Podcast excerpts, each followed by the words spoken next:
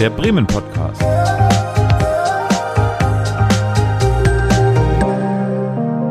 Aus dem Herzen der Hansestadt. Moin und herzlich willkommen zu einer neuen Folge vom Bremen Podcast. In dieser Folge redet meine Kollegin Renate mit einer anderen Renate, nämlich Renate Heidmann, ihres Zeichen Organisatorin der Bremer Shakespeare Company und Wahlbremerin. Viel Spaß beim Reinhören. Auf geht's. Ja, hallo. Herzlich willkommen bei einer neuen Folge vom Bremen Podcast. Heute ist zu Gast Renate Heidmann. Hallo. Hallo. Schön, dass es geklappt hat, so in der Frühlingssonne ähm, aus der Ferne aufzunehmen, Corona-konform, muss man ja dazu sagen. Wie geht's Ihnen heute? Sehr gut, eben Frühling. Ich war schon draußen, habe schon eine halbe Stunde äh, mein Fahrrad durch die Gegend bewegt und mir ein Brötchen geholt und habe mich sehr gefreut und kann es mir fast nicht vorstellen, dass wir vor gut einer Woche noch mitten im Winter waren und denke mir, vielleicht ist das auch ein kleiner Trick in dieser Pandemie, dass man eben nicht mehr verreist, sondern dass man nur das, aber trotzdem dieses Geschenk hat. Man kommt vor die Tür und man hat den Eindruck, man kommt aus dem Flughafen, weil es ist 30 Grad wärmer.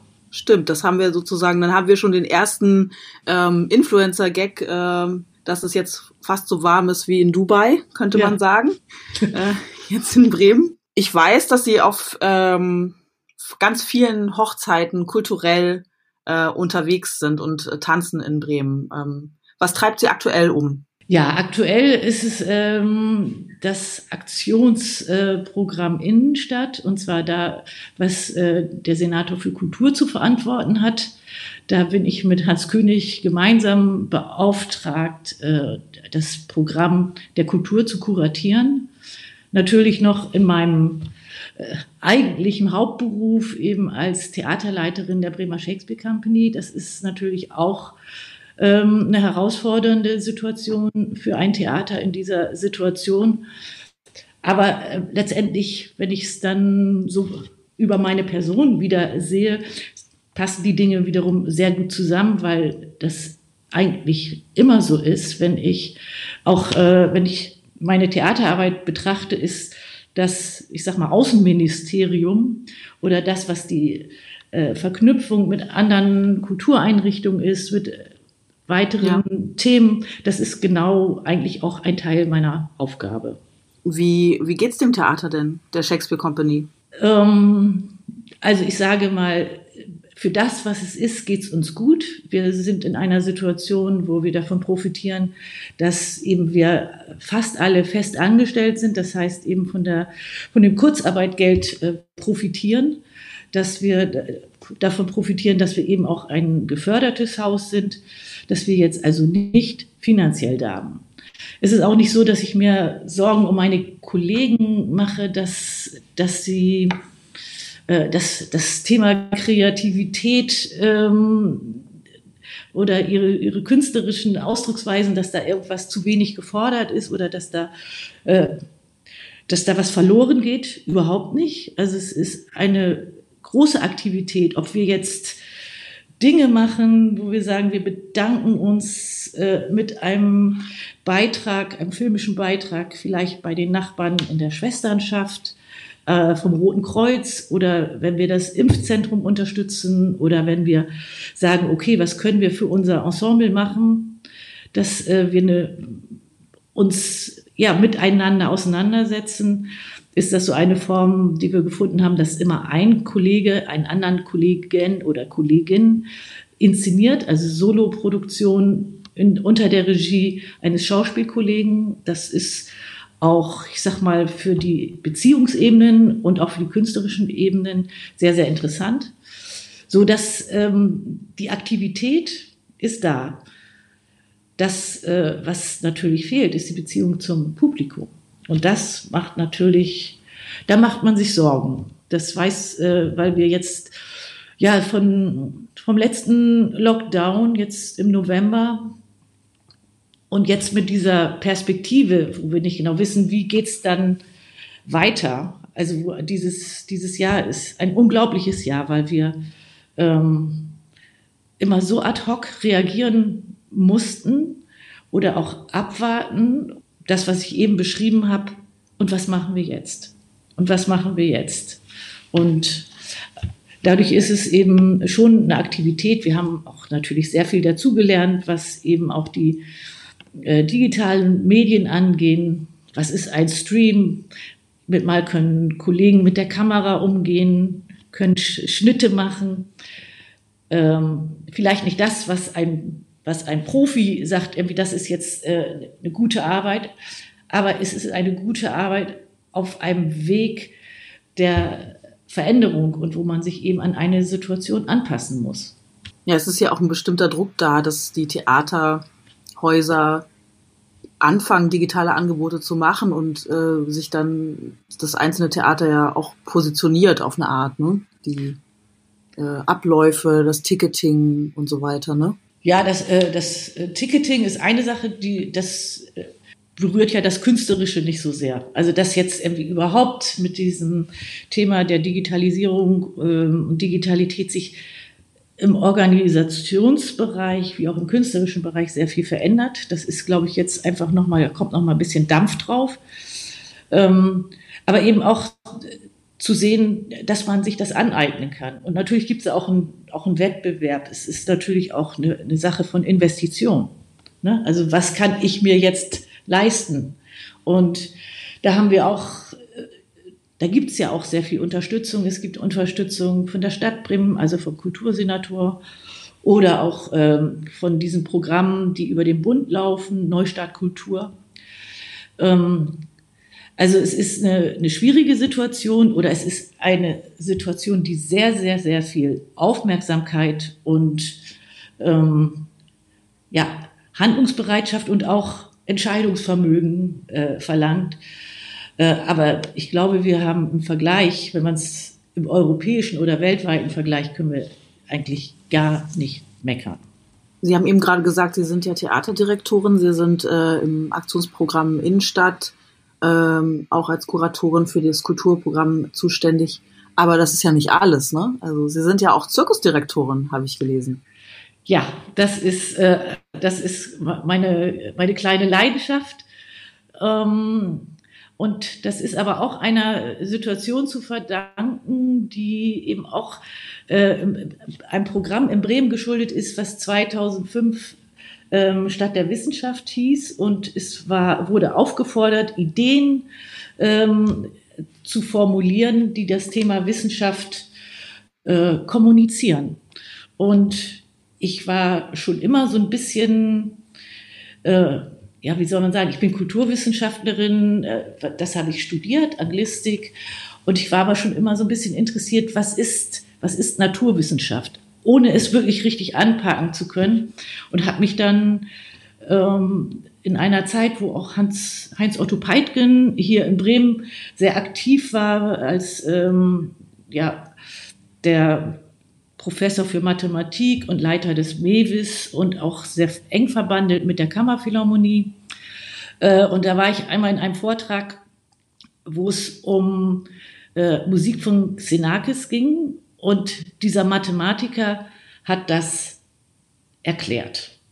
Und ich war hin und weg und habe dann irgendwie so diese, äh, diese Verbindung zwischen ganz komplexen naturwissenschaftlichen äh, Zusammenhängen und was ist Poesie oder was ist Kunst? Also diese, diese Dinge gesehen und was ist, was ist so, so unverständlich, wo man einfach manchmal nur dasteht und staunt. Und das ist natürlich auch der Zirkus, wo eben ähm, Menschen im Trapez Dinge machen, die man sich selber eben für seinen Körper gar nicht vorstellen kann oder auch mit Kreiseln werfen, also wo man denkt, wie kann man diese, diese Kräfte mit seinem eigenen Körper so ermessen und beherrschen und gestalten. Also das ist, hat ja auch immer eine, eine hohe ästhetische Form.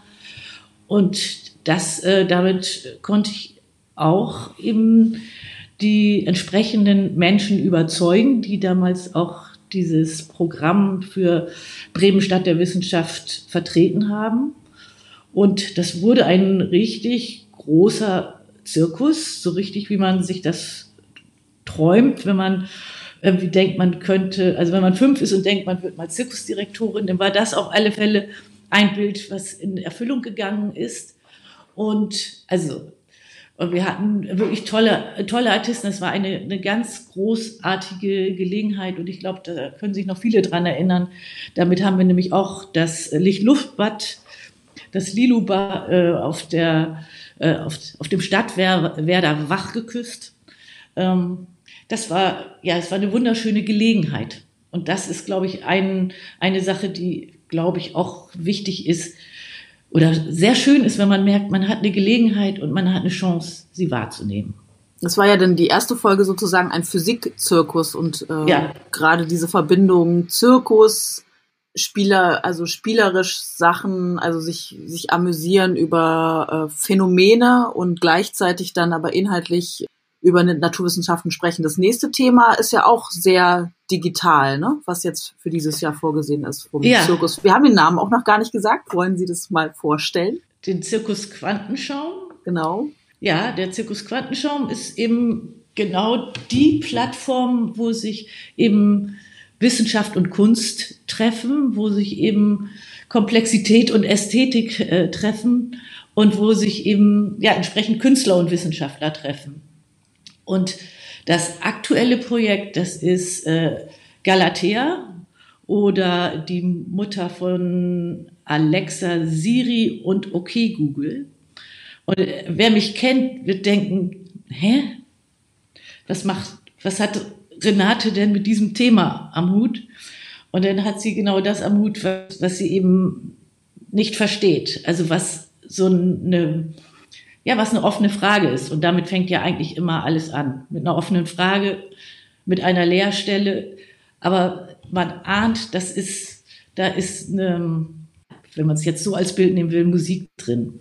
Und das war auch ein, ein Zufall, weil wir hatten Besuch von einem Regisseur, Christian Strieboll aus Hamburg, äh, der sagte irgendwie, Mensch, wollt ihr nicht mal oder habt ihr eigentlich mitgekriegt, wie, wie die Uhr tickt und was äh, Kollegen von euch auch mit diesen digitalen Medien machen. Was ist eine VR-Brille? Was ist Virtual Reality? Und ja, wir saßen so ein bisschen da und haben gedacht, ja, es stimmt. Ich meine, wir wissen ja auch, dass es, äh, dass es in Dortmund die Akademie für Theater und Digitales gibt. Und natürlich wissen wir, dass es das gibt, aber wir haben das noch nicht an uns dran gelassen.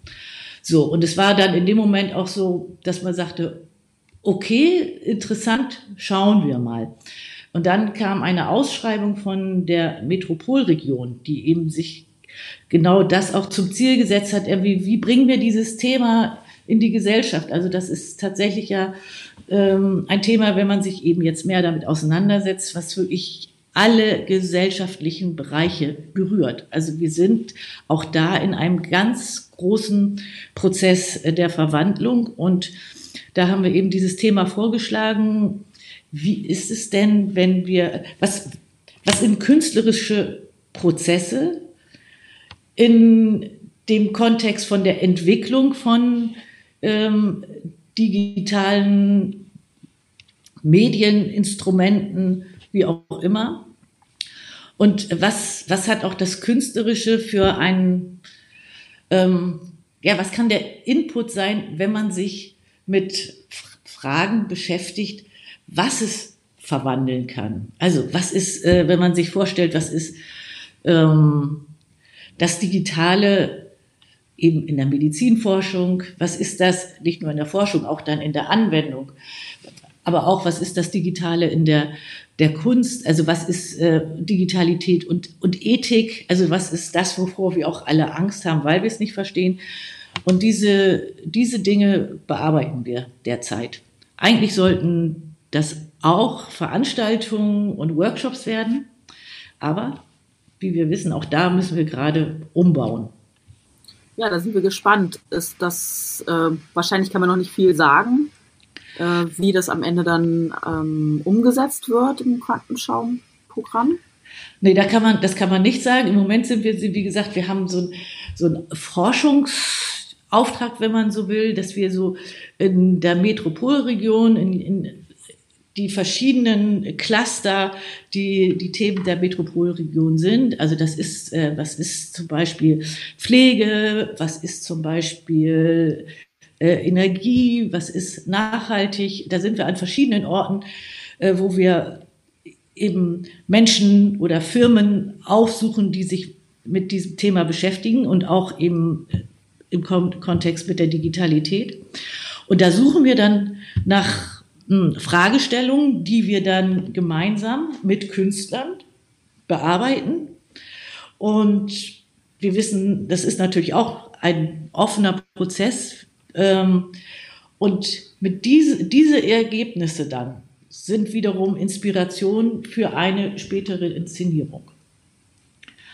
Also wir sind ganz am Anfang, wir besuchen im Moment ähm, die Orte und Menschen und machen einen kleinen Film, der dann wiederum unsere, unsere Herangehensweise an dieses Thema reflektiert und zeigt. Ja, das wird spannend. Wir werden das auf jeden Fall nochmal verlinken dann äh, im Beitrag zum äh, Podcast. Kommen wir nochmal zurück zu Bremen. Sie sind ja Wahlbremerin. Genau. Zum Studium hergekommen. Kulturwissenschaften, Anglistik haben, beziehungsweise Amerikanistik haben Sie ja schon gesagt. Bremen hat Sie offensichtlich fasziniert, denn Sie sind in Bremen geblieben als Wahlbremerin. Wie würden Sie denn Bremen beschreiben in, ja, drei Sätzen oder vier? So diese, diese Art, die, das Besondere an Bremen? Also Bremen ist schon, also ich komme aus Schesel und Schesel liegt ja bekanntlich genau in der Mitte zwischen Hamburg und Bremen. Und, und Bremen war schon auch so, äh, als, als Kind war immer der Ort, wo man, also und ich äh, bin eben auf dem Bauernhof groß geworden und es war immer der Ort, wo man äh, hinfuhr, wenn die Kartoffelernte fertig war, wurde für den Winter wurde Kleidung eingekauft und man ging auf den Freimarkt. Also es war sozusagen schon immer ein, ein Teil der im Jahresablauf kann man fast sagen. Also wenn man, ne, wenn man Ostern und Geburtstag und Weihnachten und Freimarkt, so das sind vielleicht so die die Punkte, die wo es Bremen irgendwie selbstverständlich ist. Hamburg war immer ein bisschen komplizierter und manchmal auch, äh, also zum Ausgehen auch sehr interessant später. Aber Bremen ist eine, eine Stadt, die eben wirklich ähm, sehr, sehr, sehr viel zu bieten hat. Also als ich eben Kulturwissenschaften angefangen habe zu studieren, ich habe damals auch beim Bremer Theater ein Praktikum machen können.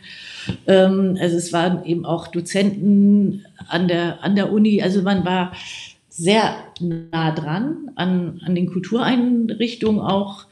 Und dann war ich auch, ich war eine sehr junge Mutter. Ähm, und da hat sich dieses Thema, wo gehe ich dann jetzt hin, gar nicht so sehr gestellt. So. Äh, und, aber es hat sich auch nicht, äh, nicht gestellt, weil man auch sehr, sehr zufrieden war. Ich war dann noch mal in 1987, nein, 89, glaube ich, äh, für eine Zeit lang in San Francisco, also während eines Auslandssemesters oder Praktikums. Äh, das hat mir auch großartig gefallen und auch da habe ich aber eine gewisse Ähnlichkeit zu Bremen festgestellt, nämlich eine, äh, eine, eine sehr freundliche, sehr offene, sehr diverse Stadt, ähm, die es einem so leicht macht. Also ob ich jetzt eben was ähm, Verkehrsmittel angeht, was schaffe ich zu Fuß, was schaffe ich mit dem Fahrrad, ähm, was sind die Angebote, was ist äh, die Natur drumherum. Also ich bin sehr zufrieden, auch immer noch. Also ich wohne, wie gesagt, ich wohne seit 1978 in Bremen und äh, nur 18 Jahre auf dem Land. Dabei muss ich zugeben, dass mein Mann auf dem Land wohnt und ich da dann natürlich auch wohne. Also das ist auch eine sehr privilegierte Situation. Und was macht dieses Bremen also aus? Man will da bleiben, es ist eine Fahrradstadt. Also bei San Francisco bin ich jetzt so, okay, man braucht auf jeden Fall eine Gangschaltung, äh, wenn man dort mit dem Fahrrad fährt. Das stimmt.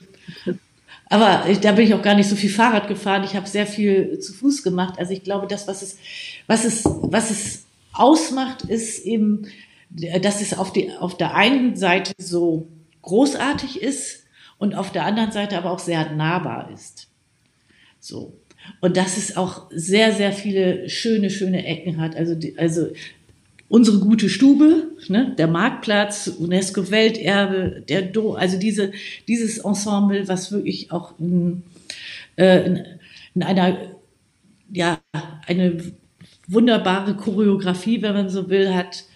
Also das ist auch was, was man gerne sieht und zeigt. Das ist auch die, die Böttcherstraße. Also so, das sind ja schon eben die Unikate, die einen auch so ansprechen. Und es ist aber auch die, der Fluss, der ein ja, aber jetzt ähm, Richtung Achim-Pferden oder auch in den Norden, ähm, wenn man jetzt auch guckt, dass da auch sehr viel getan wird, dass wir mit den Fahrrädern wirklich auch am Wasser bleiben können, dann ist es einfach, es hat eine hohe Lebensqualität. Genau, da wäre ich schon bei einer Frage, die wir ähm, klassischerweise gerne stellen. Besuch. Was würden Sie, äh, wenn Sie Besuch bekommen, ähm, was würden Sie Ihrem Besuch, vielleicht diesmal in diesem Fall, was würden Sie Ihrem Besuch aus San Francisco ähm, hier zeigen in Bremen? Das erste natürlich unser Theater, das äh, in der Neustadt. Ja. Dann äh, gehe ich, äh, also auch in der Neustadt gibt es ja wirklich äh, ein paar wunderschöne Ecken und auch eben dieser, dieser Weg über den, den Stadtwerder und unseren kleinen schönen Park, das Lichtluftbad. Ähm, und dann natürlich ohne Innenstadt, ohne das Zentrum geht es nicht. Ne? Also das ist tatsächlich die Schnorr und Böttcherstraße. Das sind Unikate. Das, äh, das ist, das ist schön. Und das ist auch schön als Bremer, muss ich auch immer wieder sagen. Das, ähm, und das ist interessanterweise auch jetzt, wo, wenn man natürlich auch mit meiner äh, besonderen Aufgabe, die ich jetzt habe, äh, wenn man jetzt durch diese, durch diese kleinen Gassen geht und äh, guckt, wie da gebaut wurde, ähm, dann, dann freut man sich. Was ist denn Ihr persönlicher Lieblingsort, den Sie gern verraten möchten in Bremen? Also ich, ich mag natürlich wie die, äh, die Weser, das ähm, wenn man dann wieder draußen sein kann, also ich finde den Ort äh, an den Weserterrassen, das Café da unheimlich schön, wenn man, wenn es jetzt wieder anfängt und wenn man dann wieder draußen sein kann. Äh, ich mag aber auch den Marktplatz total gerne. So, wo man wirklich auch sich da ins Café setzen kann und sagen kann, ja, das ist ähm, dieses Spannungsverhältnis von Rathaus zur Handelskammer, das hat, ähm, das hat Grazie. So, das mag ich. Und im Moment mag ich auch die, äh, die Orte, die so ein bisschen verlassen sind, wo man natürlich auch, wenn man jetzt irgendwie jetzt über das Aktionsprogramm Innenstadt nachdenkt, geht es natürlich auch zu gucken, wo sind die, die Orte, wo, wo gerade wo gerade was fehlt. Und das sind natürlich im Moment sehr, sehr viele Orte. Aber es sind ja. eben auch so Orte, wo man merkt, so, oh, hier haben, also das kennt man in seiner eigenen Wohnung auch manchmal, so wenn man wenn man sieht irgendwie so, oh, hier habe ich aber lange, lange nichts gemacht, nicht aufgeräumt oder wie oder warum steht immer diese diese Dinge da, weil man sie da so einfach so abstellt. Und das gibt's, glaube ich, für die für die Stadt auch. Und ich glaube, das sind auch auch Punkte, wo man, wenn man jetzt drüber nachdenkt, wie kann sich eine Stadt auch äh, verändern, dass genau die Punkte sind, wo man anfängt zu, der, zu überlegen, was könnte denn jetzt anders sein? Warum soll irgendwas anders sein?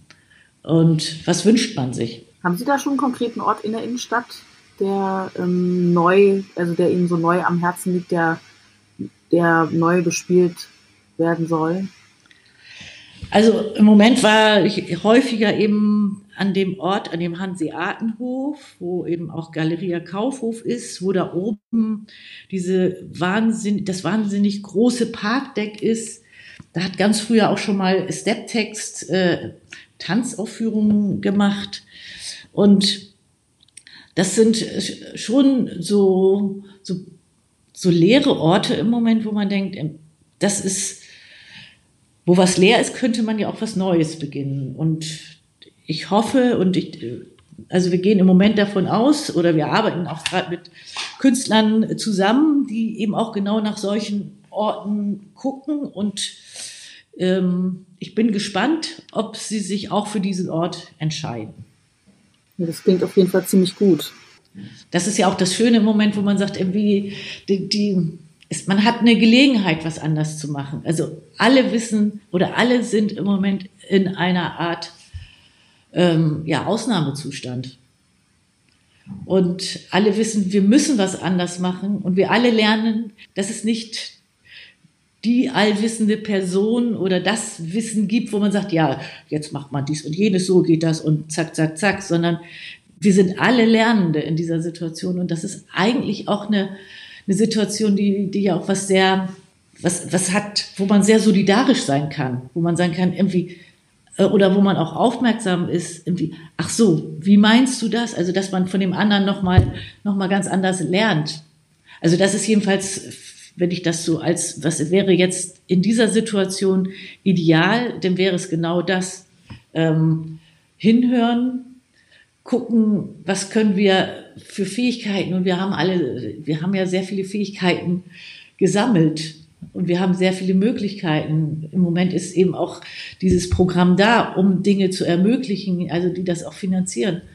Und da, das ist ähm, die Möglichkeit, da sehr viel auf einer gemeinschaftlichen Ebene eben die Kompetenzen auch zusammenzubringen, was äh, Neues zu gestalten.